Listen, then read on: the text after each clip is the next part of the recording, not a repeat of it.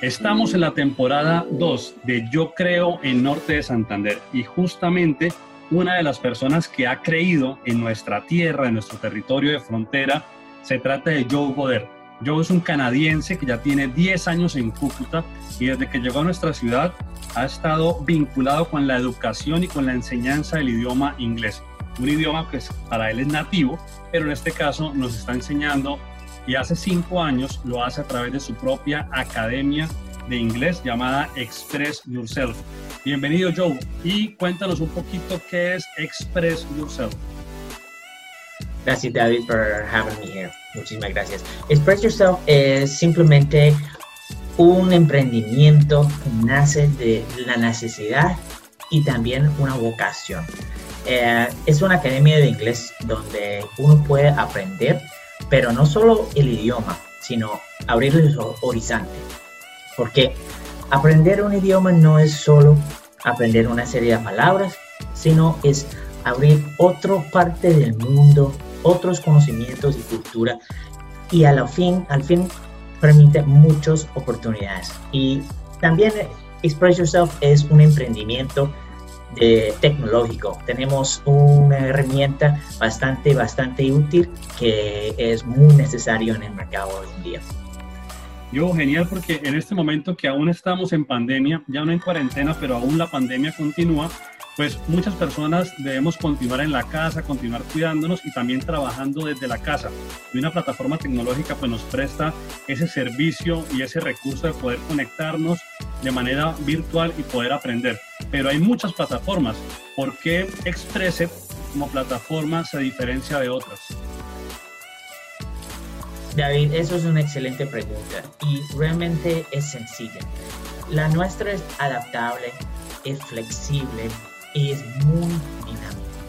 Em, en partiendo de la metodología que utilizamos, que es primero ten presente que tenemos que transferir conocimientos de la manera más sencilla y más eficaz posible.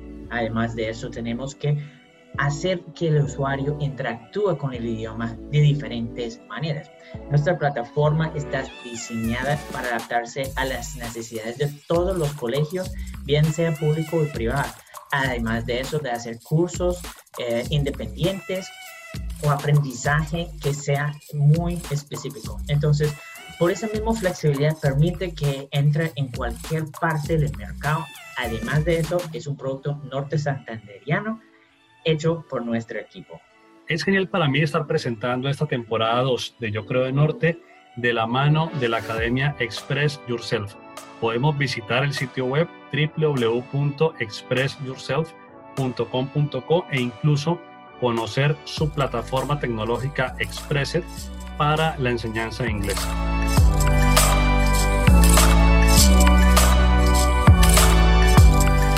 Y en este momento quiero agradecerle a Juan Francisco Yáñez, que se encuentra acá en este micrófono del podcast, porque justamente queremos hablar de un sector que no hemos tocado, que es el sector de la construcción. Y Juan Francisco representa la empresa de la familia, en este caso la constructora Yadel. Pero antes de entrar pues, al tema central de la constructora, me gustaría, eh, Juan Francisco, pues aprovecharte acá y que te presentes un poco desde el lado humano, ¿no? ¿Quién eres? Eh, un poco de, de la historia. Creciste de pronto viendo la empresa de la familia, pero más allá de los títulos, también quién es la persona. Entonces, bienvenido y gracias por estar acá. David, muchas gracias, muchas gracias por este interesante espacio que veo que se está abriendo camino eh, y, se está volviendo un, sí, un espacio muy interesante en redes. Muchas gracias por la invitación.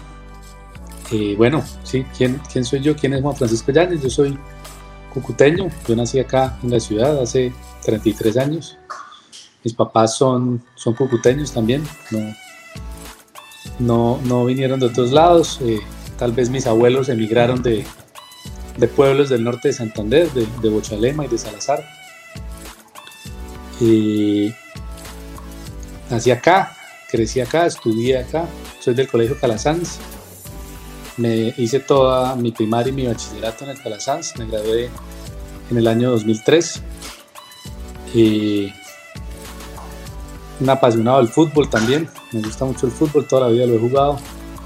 Eh, no, no, no, a nivel, no llegué a nivel profesional, pero, pero muy afiebrado, sí. Toda la vida he jugado fútbol. selección del colegio. Selección del colegio, preselección norte. Alcancé a jugar con. En esa época estaba muy fuerte el Club Quinta Oriental, también jugué con ellos un, un par de años. Y, y, ya hasta ahí llegué ya después decidí seguir mi carrera, pero con los, con los libros. Eh, luego de estudiar en el Calasanz me gradué, luego me fui de intercambio un año, estuve, estuve en Francia, estuve en, Estados Unidos, eh, ingresé a la Universidad de los Andes, allí estudié ingeniería civil, eh, luego terminé también mi carrera de ingeniero ambiental y también hice una maestría en gerencia de proyectos de la construcción. Eh, una vez terminé ya eso, ya decidí volver a Cúcuta y llevo aquí, voy para, tal vez, estoy cumpliendo ocho años aquí en la ciudad de nuevo.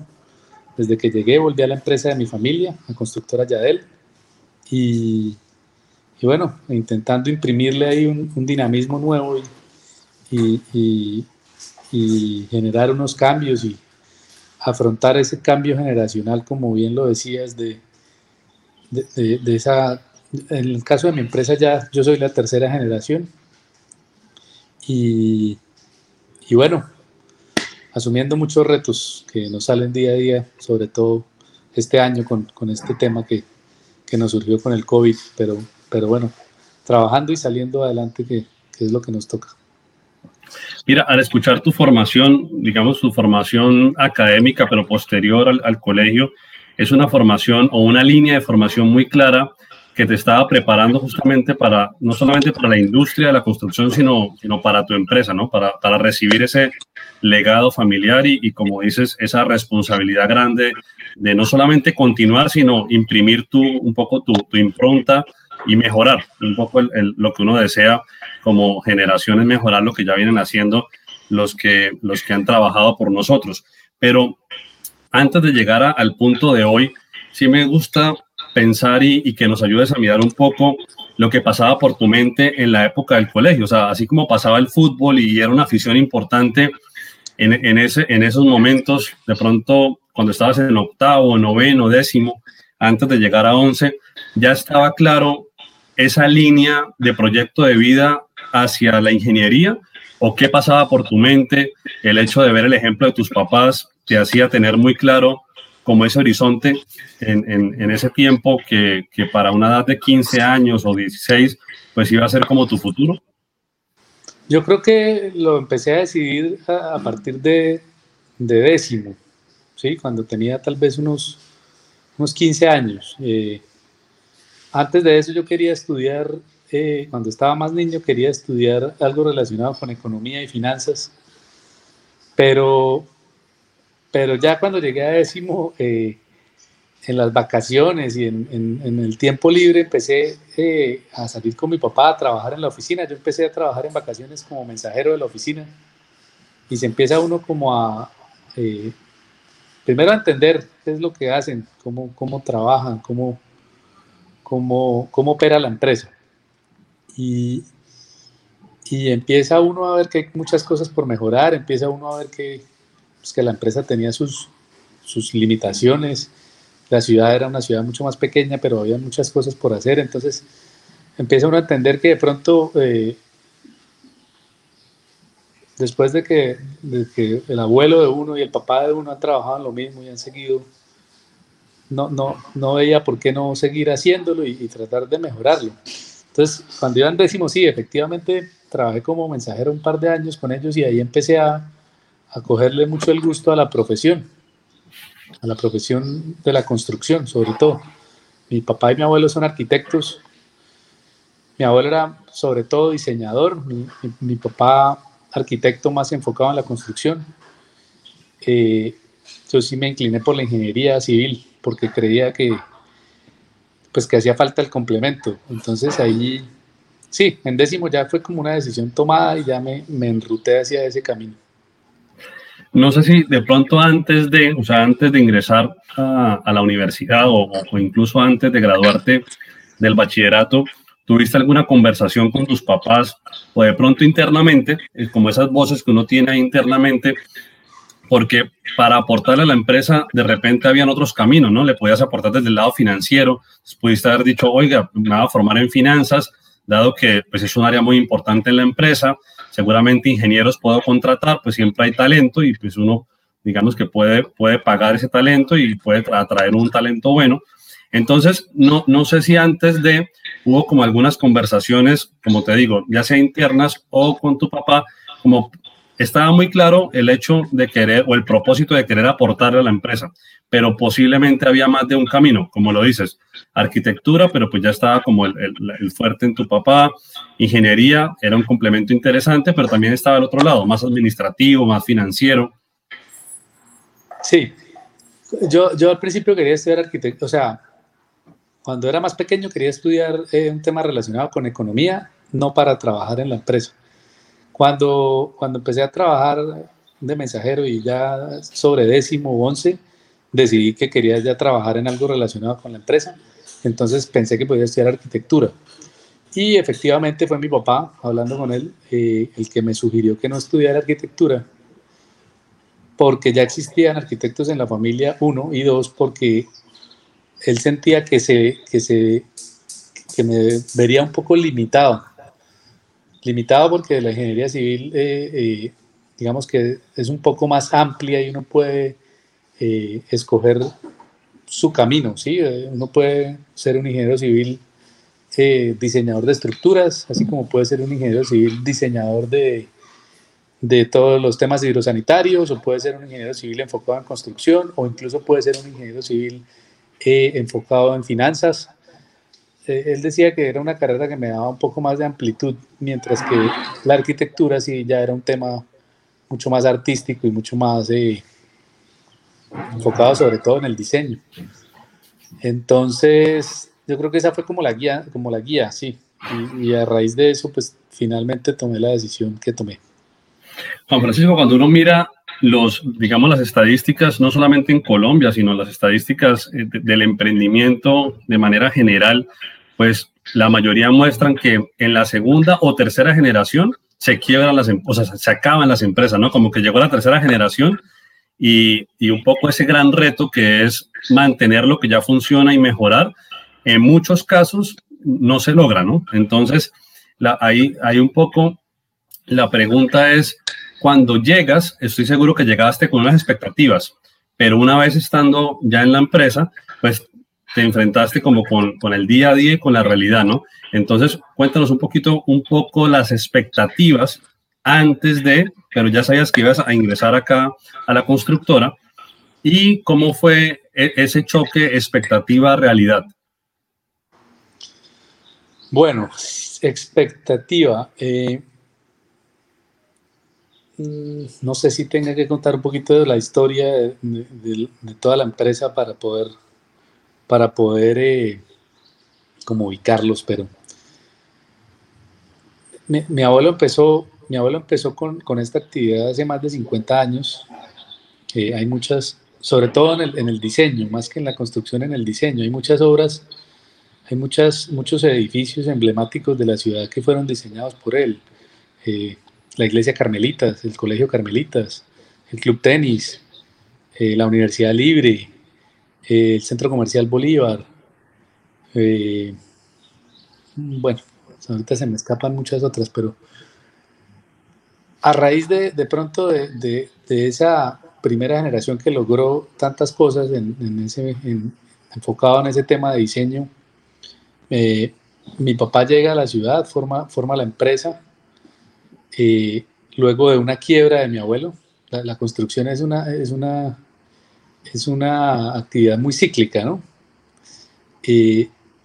o era muy cíclica en los últimos, en la última década, tal vez, a pesar de que conserva sus ciclos, se ha, no hemos vuelto a ver una burbuja inmobiliaria o, un tema como pasó a finales de los 90, ya que la, la, actividad aprendió y, y, a través de su gremio de Camacol eh, nos hemos vuelto, digamos, eh, un poco más responsables general análisis de los datos y las cifras para no caer en esto.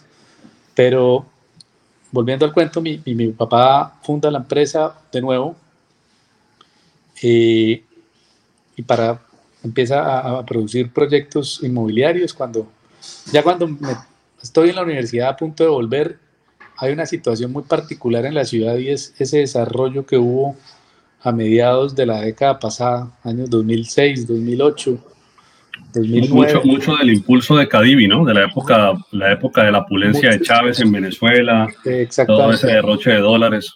Exactamente, entonces eh, llego a una ciudad, eh, digamos, con un impulso económico supremamente interesante. La empresa nuestra, pues, no fue ajena, no fue ajena a este tema y, y mi papá, pues, eh, digamos, logró logró montarse como en esa ola, pero cuando yo llego, definitivamente que es en el año 2012, ya eso se está terminando y ese boom se, se, se acaba. Entonces fue como expectativa, ¿no? Pues veníamos de algo muy bueno, se, se paró, ¿qué vamos a hacer ahora? Eh, y, y, bueno, ahí fue cuando creo que tuve que llegar con ideas nuevas y, y proponer cosas que tal vez no habíamos hecho antes y que, que nos, nos permitieron salir adelante. Y justamente aquí quiero preguntarte por dos temas. Número uno, lo que ya considerabas que, que, tu papá venía haciendo muy bien y que era importante cuidar y mantener, ¿cierto? Cuando miras la empresa como un todo, digamos que le tomas la fotografía y ves la empresa como esa fotografía completa, pero luego puedes empezar a tener los procesos dentro de esa fotografía que son como esas piezas, por decirlo así. Eh, hagamos de la fotografía un, pequeño rompecabezas y empezamos a tener esas piecitas que conforman el todo. Entonces seguramente hay procesos que tú dices, hombre, este proceso mi papá lo, lo maneja muy bien o viene funcionando muy bien, mi reto es mantenerlo, pero también de, pronto veías procesos en los que tú podías aportar más y decir, bueno, acá llegué yo, yo llego no solamente a sumarme, sino a aportar y yo quiero que este tema mejore. Entonces, número uno, ¿cuáles son esos temas que tú decías vienen funcionando muy bien y mi tarea es mantenerlos? Y número dos, ¿en qué creías que tú podías aportar esa impronta personal? Sí, efectivamente, había, cuando yo llegué había temas que funcionaban muy bien. El tema constructivo, eh, de construir con calidad, con, con unos diseños estudiados, con ¿sí? Con, con, todo el cuidado que merece la actividad, eso se venía haciendo muy bien, eso lo, lo, hacía muy bien mi papá, pues también por su experiencia de tantos años con mi abuelo, etcétera, etcétera. De pronto lo que, en en lo que fallaba un poco la empresa era más en sus procesos internos administrativos. Y, yo me enfoqué también un poco en eso y, con el paso del tiempo los hemos venido mejorando. Igual hay muchísimas cosas por corregir, pero, pero sin duda creo que, pudimos dar un, un paso importante en, en, ese sentido. Sí, creo que, creo que es eso.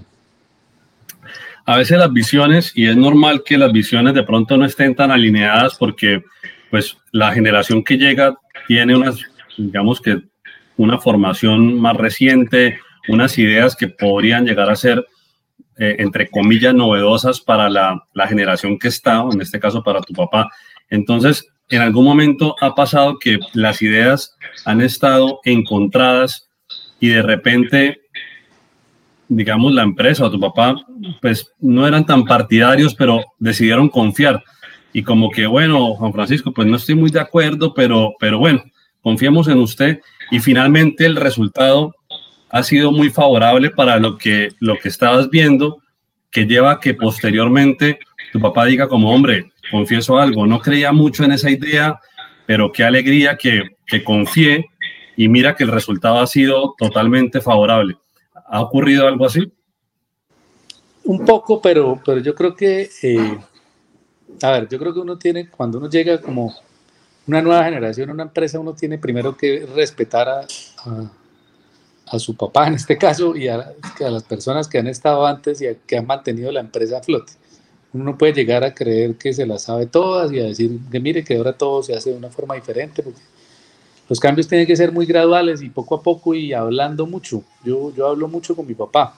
Cuando yo llegué, yo no llegué a, a manejar la empresa de una vez, yo empecé manejando un proyecto y consultando todo, uno llega con, uno llega muy teórico, sobre todo, sobre todo yo que de pronto, a mí de pronto me faltó, me faltó tal vez un año de, práctica en, alguna empresa ajena. Yo, yo no alcancé o no tuve la oportunidad o no pude eh, o, no o decidí no hacerlo porque quería venirme rápido a trabajar con mi empresa. Entonces, de pronto me faltó un poco eso y, y no podía llegar a decir cómo se hacían las cosas porque venía de la universidad, o sea, nunca había hecho nada.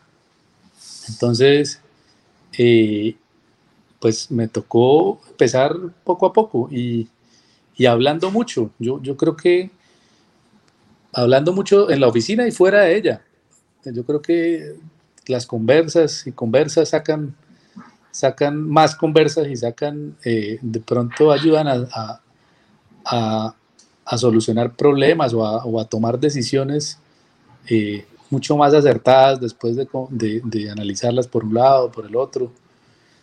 Y así poco a poco hemos hecho. Yo creo que eh, después de ese primer proyecto ya me, me tomé más responsabilidades dentro de la empresa, me, me, soltaron más responsabilidades y así poco a poco cada vez más eh, hasta que hasta que hoy en día pues ya digamos que tengo un papel mucho más relevante que cuando llegué. Yo creo que ese es el camino el camino correcto, ¿no? Mucho respeto y, y mucha y hablar mucho, conversar mucho. Ni uno se las sabe todas ni, ni ellos tampoco. Genial. Bueno, eh, genial porque ahí se permite construir básicamente basada en el conocimiento que ya existe y pues eso permite una oportunidad increíble que es justamente nuevo conocimiento.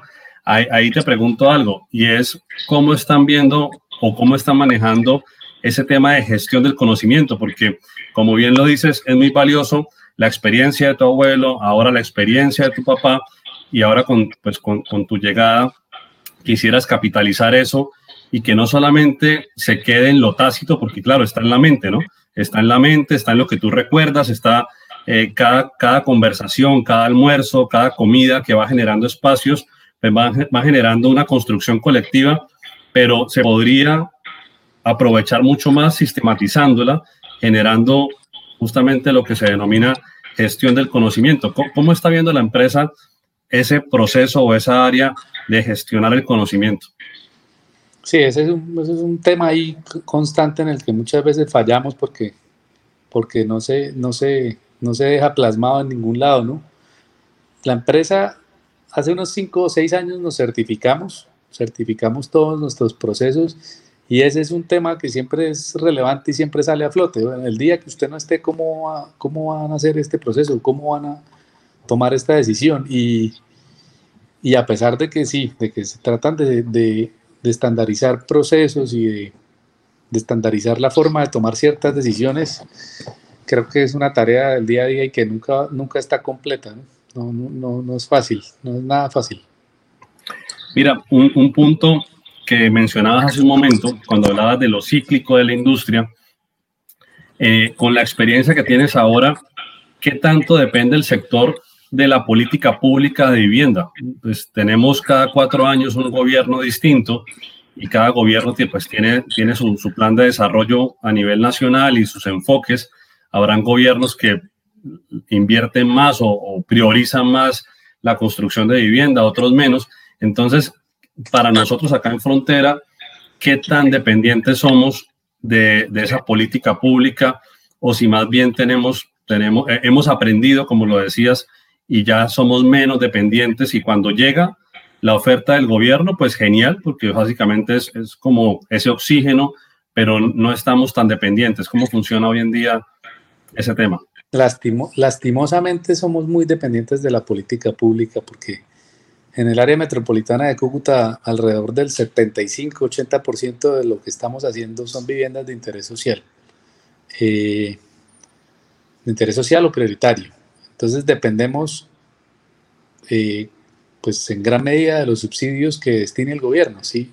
Si dentro de dos años llega un gobierno que dice, mire, eh, yo creo que la política no pública no debe estar enfocada en darle vivienda a la gente, sino mejor pagarle la carrera, por decir algo completamente, y cambiar, pues, por, poner un ejemplo muy, muy estricto y muy, muy, muy radical, pero un, un, gobierno que llegue y le quite la plata a vivienda y la ponga en educación o la ponga en agricultura o en otro tema, nuestra actividad se vería seriamente afectada.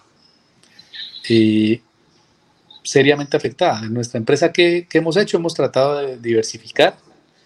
Hace, por eso hace dos años construimos el, Hotel Ibis, que es una construcción de uso, eh, de un uso diferente a vivienda. Eh, sí, siempre tratamos de diversificar, pero no es fácil.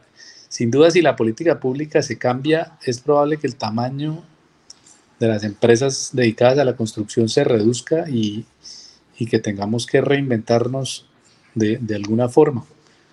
O, que se cambie de pronto el modelo de negocio a, construir para arrendar. O, bueno, hay muchas, hay muchas variables que afectan eso, pero sin duda la política pública nos, nos, afecta y nos, nos, mejor dicho, nos, es, pieza clave de nuestro negocio hoy en día. Mira, un poquito para entender y, conocer un poco el sector. Y es que siempre en las industrias tenemos referentes, ¿cierto? Entonces, eh, manufactura tiene referentes, incluso referentes a nivel nacional, pero también referentes en el exterior. Eh, justamente ayer la ciudad tuvo el lanzamiento del Cluster TIC. Entonces, un Cluster TIC en Cúcuta, pues que está aún en su proceso de, apuntarle a madurar, o sea, aún está en una etapa temprana ese clúster, pues va a mirar un clúster como puede ser el de Medellín, pues a, nivel como de benchmark, y si va a mirar un clúster incluso en Argentina, pues lo va a ver mucho más desarrollado, o si lo va a mirar de repente en Monterrey, en México, pues aún más, pero hay referentes. En este caso, para ustedes, ¿cuáles son esos buenos referentes? Pero pensando en lo que acabas de decir de diversificar porque vehículos financieros que le apuntan a la construcción seguramente en este momento hay varios, pero aquí aún no los estamos implementando. Entonces, de lo que has podido ver afuera, ¿cuál crees que es ese referente que ustedes lo chequean? Por ejemplo, en el caso nuestro con, con la empresa de confección o con la ropa deportiva, mi hermano siempre está mirando algún referente en Inglaterra, algún referente, por ejemplo, eh, en Francia y los estamos chequeando de manera periódica, ¿no? ¿Cuáles son esos referentes que tú les, como que le echas ese ojo constantemente? Afortunadamente en, nuestro, nuestra profesión, nosotros tenemos un gremio muy fuerte, es Camacol, y que, la, labor del gremio es supremamente valiosa, sobre todo porque viven en esa permanente búsqueda de esto que estás diciendo. Eh, todos los años Camacol tiene, un, tiene una misión, una misión a, un país diferente que se escoge, que se escoge, o sea, Camacol se siente y analiza, bueno, ¿qué están haciendo bien en cuál país respecto a la política de vivienda, respecto a la construcción, respecto a temas de sostenibilidad en la construcción, etcétera, etcétera. Y yo he tenido la oportunidad de ir a dos misiones. En una ocasión fui a Corea a ver la política pública de, vivienda en Corea. Y el año pasado estuvimos en Holanda. Eh, en Corea, pues eso es otro, casi que otro planeta. Eh, ahí, ahí, pasa algo, te interrumpo un segundo porque yo tuve la oportunidad de estar en Corea del Sur hace cuatro años y es genial cuando empezamos a, o empiezas a, a ver un poco de la historia de Corea y cómo de quedar destruida después de, de la guerra que, nunca acabó, pero finalmente hacen como un pacto de que, bueno, vamos a parar aquí las agresiones, como una especie de, de, de enfriar eh, ese enfrentamiento, pero queda destruida. Y esa reconstrucción es lo que le da como el segundo aire a Corea. Sí, sí sin duda, un país, eh, es un país admirable. Corea ya está logrando dos cosas súper importantes y es que ya están logrando casi que tener más viviendas que personas que las necesitan. Y, y en temas de sostenibilidad ambiental, están trabajando en lograr viviendas con consumo de energía cero. Esto es, pues, utilizando energías alternativas como paneles solares, como, como otro tipo de, de tecnologías que permitan, no, no, es que las viviendas no consuman energía, pero también producen. Entonces, cuando hacen la suma y la resta, terminan de pronto... Saldo a favor estando a favor, exactamente. Eh, eso, pues no, Corea tiene, mejor dicho, tú, tuvimos una semana ya para estudiar y, y terminamos encantados con ese país. Y en, en, Holanda vimos todo lo que tiene que ver con economía circular en la construcción y, y, cómo aprovechar mejor tal vez los recursos o los edificios, los edificios viejos. Acá, por ejemplo, estamos acostumbrados a, a tumbar las cosas viejas y volverlo escombros y, y botarlo en una escombrera generando más contaminación. Y allá están en esa onda de recuperarlo, de pronto no tumbarlo, sino adaptarlo a nuevos usos. Entonces estuvimos estudiando eso. Pero entonces volviendo al tema más general, Camacol permanentemente vive estudiando eh, referentes. referentes de buenas prácticas en todo el mundo. Si me preguntan algo en particular, yo creo que aquí estamos en mora de profundizar eh, las herramientas financieras para el desarrollo inmobiliario, profundizar todo lo que tiene que ver con fondos de inversión inmobiliario y vivienda para renta. Nuestro país está muy enfocado, sus normas legales son muy enfocadas en proteger a la persona que, arrienda un apartamento, al punto que si no paga, eh, eso se vuelve un proceso judicial que puede durar hasta nueve meses, un año, más de un año, para sacar a una persona que no paga su arriendo porque hay que protegerle su derecho a la vivienda, ¿sí? Y garantizarle. Pero eso no, eso no va de la mano con, con con, una, con, una, con un mercado desarrollado de arriendo. Un mercado desarrollado de arriendo tiene que funcionar como funcionan los países desarrollados y es pues que si una persona no puede pagar el arriendo a los dos meses, pues tiene que salirse de la propiedad porque el dueño necesita alquilárselo a un nuevo propietario. Así de simple y fácil. Entonces nuestro país tiene que trabajar de pronto en, en encontrar el marco legal que permita hacer eso para que la inversión para que las herramientas financieras que existen en el mundo aterricen en Colombia y esa inversión extranjera eh, dinamice el sector. Entonces, de pronto ahí se le quita un poco la carga al presupuesto de la nación en cuanto a, la necesidad de dinero para subsidios. ¿sí? Ya, no, ya, ya en ese escenario el gobierno ya no gastaría tanto en subsidios de, para viviendas nuevas porque eh, la actividad daría un vuelco hacia generar vivienda en arriendo y vivienda en arriendo económico. Pero, pero hay mucho para trabajar en ese sentido. Yo quiero unir dos puntos que tienen que ver con, con ese instrumento financiero, que, que, al final no es uno, pero digamos que yo lo, yo lo menciono como un camino posible, un camino posible de, de varios caminos que tenemos. Y es que en lo personal hay un, hay un vehículo financiero que me gusta bastante, que es el crowdfunding. Crowdfunding se ha aplicado para muchos temas.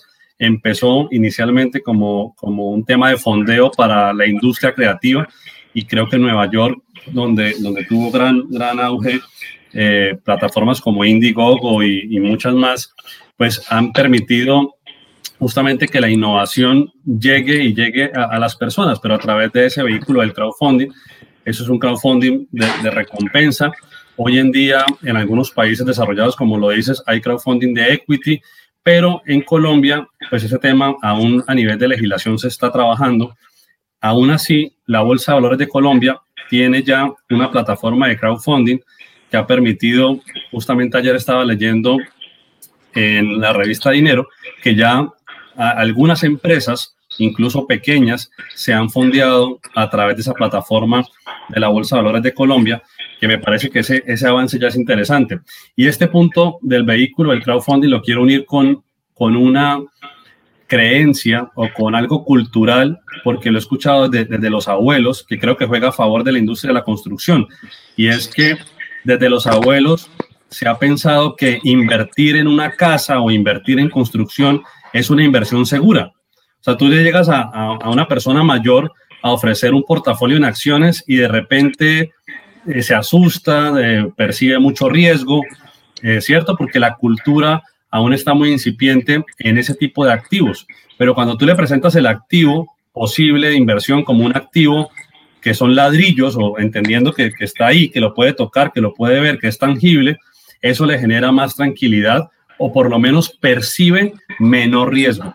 Entonces, eso para preguntarte por ese instrumento en particular, si lo estás viendo interesante como yo lo estoy viendo, pero pues yo no soy constructor, pero creo que ahí hay, una, hay un, posible, eh, un posible vehículo donde la gente dice, hombre, yo tengo un ahorro pero es que si yo llevo este ahorro al sistema financiero, pues mi banco me va a pagar una tasa, una tasa de interés efectiva anual muy bajita. Entonces, yo quisiera, yo no quiero ir a la bolsa en acciones porque no quiero, eh, digamos que, asumir ese perfil de riesgo de las acciones, pero yo sí quiero invertir. O sea, yo no quiero, un poco la pregunta de, de este posible ahorrador promedio es, hombre, tengo 20, 30 millones, con eso no construyo una casa. O sea, un ejemplo, sí, pero yo tampoco quiero tener esos 20, 30 millones en un CDT.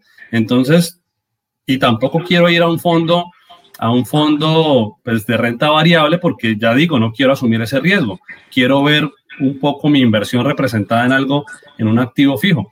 Entonces, ¿cómo estás viendo e-, esa posibilidad del, del vehículo financiero para poder captar ese fondeo o posible fondeo de las familias?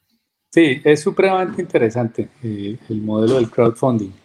Yo, en Colombia ya se puede, ya se puede hacer, existe eh, a, través de un, a través de un vehículo como son las fiducias inmobiliarias, yo puedo salir y vender un proyecto y no vender apartamentos, sino vender derechos fiduciarios del proyecto. Eh, en Colombia se han hecho un par de ejemplos. Creo que hace falta regulación en la materia. Puede puede darse, eh, hace falta regulación y, sobre todo eh, educación financiera también de las personas que compran para no tener problemas. Y hace falta regulación porque se puede interpretar muchas veces como una captación ahí masiva de plata. Sí, o sea, si yo divido un edificio en, mil, un edificio de, de, 10, de, de 50 apartamentos, lo divido en mil partecitas, eh, eh, no sé, los inversionistas de pronto, de pronto están comprando algo que, no, que no entienden muy bien. Eh, la educación financiera es clave porque las personas tienen que entender que están comprando, que a pesar de que están invirtiendo en un edificio de ladrillos, en realidad lo que están comprando es un pedacito de ese edificio, que está representado en unas acciones o en unos derechos fiduciarios, ¿sí? o en un papel. Entonces, esa, esa, parte, el mercado normal colombiano como que no, no la ha terminado de, digerir bien. Eh, pero más allá de eso, y de que las regulaciones, eh, de que existan regulaciones acertadas en, este tema, yo sí creo que, para allá vamos y que, que es un, vehículo financiero completamente válido y, y muy valioso para sacar adelante proyectos, proyectos inmobiliarios para ir ya finalizando y, agradecerte por tu tiempo, que ha sido unos minutos muy valiosos. Mm, ¿Cómo estás viendo, cómo están viendo ustedes el tema de medio ambiente? Porque el discurso del medio ambiente pues suena muy bonito, ¿no? Pero una cosa es eh, como se diga y otra cosa es en, la práctica, en el día a día. Entonces, con, con esa formación que tienes también como ingeniero ambiental, ¿cuál es esa realidad del enfoque ambiental de la construcción en este momento? Todas las actividades humanas tienen un impacto sobre el medio ambiente y negarlo es, es imposible. O sea, si, dijéramos que vamos a proteger completamente el medio ambiente, pues no podríamos hacer nada. Entonces, partiendo de ese principio en que siempre, en que los humanos tenemos que hacer nuestras actividades porque es nuestra economía, es nuestra sociedad, es nuestra forma de evolución normal. Partiendo de eso, y sabiendo que vamos a impactarlo, tenemos que trabajar por que el impacto cada vez sea menor. En la construcción se están dando cosas muy interesantes. Ya hay mucha legislación sobre el tema. A los constructores, a pesar de que eh, creo que todavía no es obligatorio, pero sí ya, hay, ya el Ministerio de Vivienda ha expedido decretos reglamentarios en el sentido en que las, las construcciones tienen que empezar a ser eh, sostenibles dependiendo de la ubicación del país en el que se encuentran y del, clima y de muchas otras cosas. Pero además de eso ya empezaron a pasar cosas muy interesantes y es que los bancos que nos financian nos empezaron a decir, oiga, si su proyecto cumple con estos requerimientos ambientales, hay, varias certificaciones, hay LEEDs, hay LEED, hay eh, EDGE, hay, hay varias certificaciones ambientales. Los, los bancos y Camacol en particular está muy casado con, con una certificación que se llama Edge, Edge Building. Todos los bancos nos empezaron a decir, si el proyecto que yo le voy a financiar es ambientalmente sostenible y usted me lo certifica con Edge, con esta certificación Edge, eh, su tasa ya no es el 10%, su tasa es el 9.5%. Entonces ya los, ya los constructores empezamos a mirar, oiga, sí, vale la pena eh, hacer este cambio en el diseño, vale la pena eh, que yo suministre, por ejemplo, sanitarios ahorradores de agua que son un poco más costosos, pero al final yo termino recuperando eso por, por el lado del interés. Eso ya empezó a pasar en la industria de la construcción en Colombia y, creo que para allá vamos y estamos completamente eh, montados en ese tren. Mira, y para seguir aprendiendo y, aprovechar también tu experiencia, en un proyecto de construcción de vivienda, cuando miramos el tema proveedores, pues seguramente, repito, no soy constructor, pero voy a decir lo que se, me ocurre en este momento. Debes comprar ladrillos, arena, eh, triturado, debes comprar hierro. Entonces, de, de este portafolio de insumos o materias primas que requieres para la construcción, si tuvieras que colocarle porcentajes, por lo menos a los principales, porque seguramente van a haber unos componentes muy pequeñitos, pero ¿cuáles son como esas principales materias primas que, que participan en la industria de la construcción? Y esto lo pregunto por algo que tiene que ver con el empleo. Sabemos que la industria de la construcción es muy importante cuando queremos reactivar el tema del empleo y lo pregunto a propósito de, de la pandemia del COVID, ¿cierto? Entonces, tener una industria de la construcción funcionando no es solamente que los, los empleos directos de la construcción funcionen, sino es toda esa cadena de valor que está alimentando la industria de la construcción. Por eso te pregunto un poco que nos ayudes a entender esa torta, pero a, a, nivel de proveedores, ¿no? ¿Cuánto por ciento el hierro, cuánto por ciento el cemento, en fin? eso depende del tipo de proyecto que, que, vayamos a hacer. Cuando, cuando los proyectos son de interés social, normalmente se impacta una parte muy importante de la cadena, pero quedan haciendo falta eh, queda haciendo falta también una parte muy importante. Cuando los proyectos son de interés social, consumimos sobre todo hierro, cemento, eh, cemento pues ya con su arena y triturado pues concreto, eh, ladrillo, mm, todo el tema de perfiles de aluminio y, vidrio con la ventanería y muy poca cerámica y acabados ya, eso ya es muy poco. Cuando los proyectos no son bis y ya presentan acabados, son, son proyectos, digamos, de estratos 4, 5 y 6, o cuando el proyecto es institucional, como un hotel, como, o como, no sé, unos locales, un centro comercial, o ese tipo de cosas, la demanda de insumos se dispara. Y ahí es cuando empiezan a aparecer eh, cerámicas, todo el tema de porcelanatos, eh, todo el tema de griferías, eh, pinturas, pinturas especiales, recubrimientos, fachadas. Y ahí es cuando se le ponen los vagones completos al tren del, empleo porque se prenden todas las máquinas de, muchísimos sectores de la economía.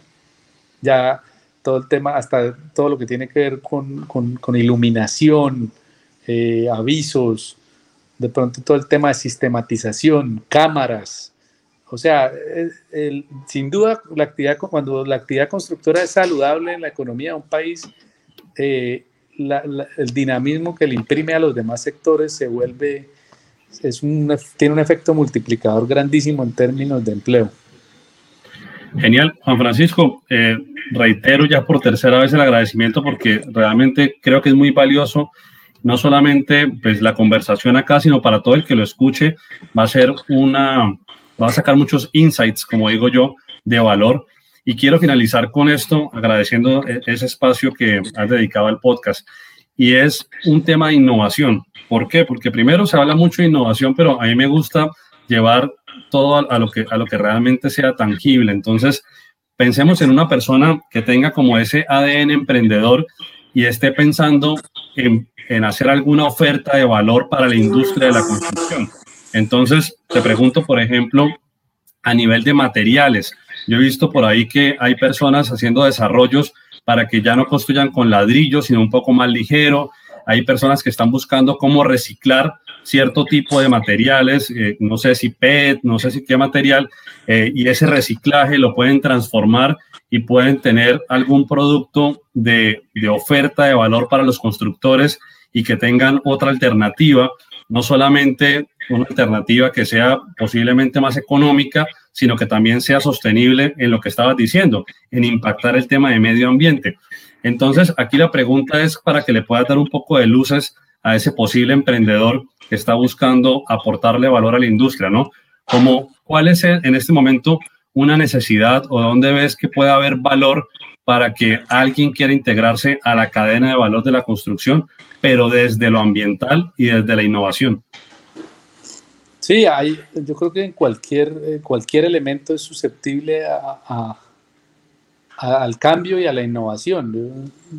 Nosotros eh, en la empresa eh, y, en, y, en, el gremio, en Camacol, trabajamos muy de la mano con, en Constructora Yadel y en Camacol, trabajamos muy de la mano con, por ejemplo, aquí con el CIMAC, con el Centro de Materiales eh, de Arcilla y Cerámicos de la Universidad Francisco de Paula Santander. Ellos tienen, viven en un proceso permanente de investigación, por ejemplo, cómo hacer más ligero el ladrillo.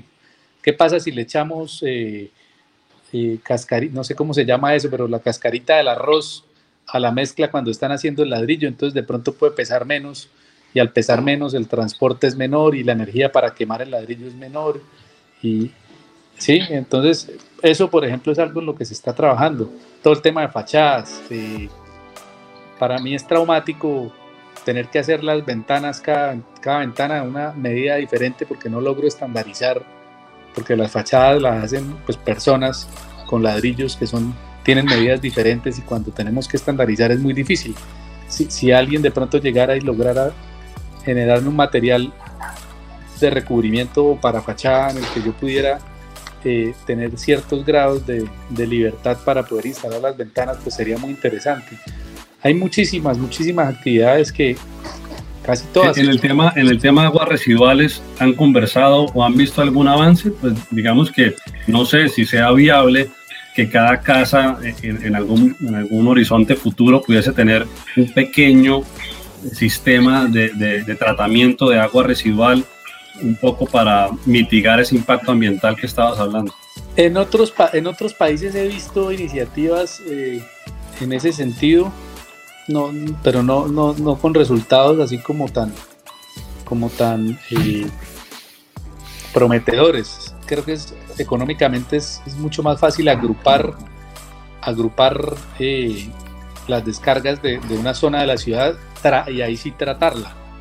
¿sí? De pronto, y eso es lo que estamos aquí buscando en Cúcuta, que veo que los diferentes gobiernos municipales y departamentales están y Corponor están hablando mucho de las famosas PETAR, las plantas de tratamiento de aguas residuales, que son necesarias porque hay una parte de la ciudad hacia el anillo vial occidental sobre todo que se desarrolló desordenadamente y eh, las aguas residuales de esa zona están cayendo a las quebradas de esa zona, que a su vez están cayendo al río Zulia. Entonces a eso hay que ponerle como un pare y hay que, hay que, hay que tratar esas aguas porque si no estaremos contaminando nuestra fuente hídrica eh, más preciada y la que nos va a dar el agua en el futuro cercano. Entonces sí, eh, sobre ese tema hay que seguir trabajando bastante.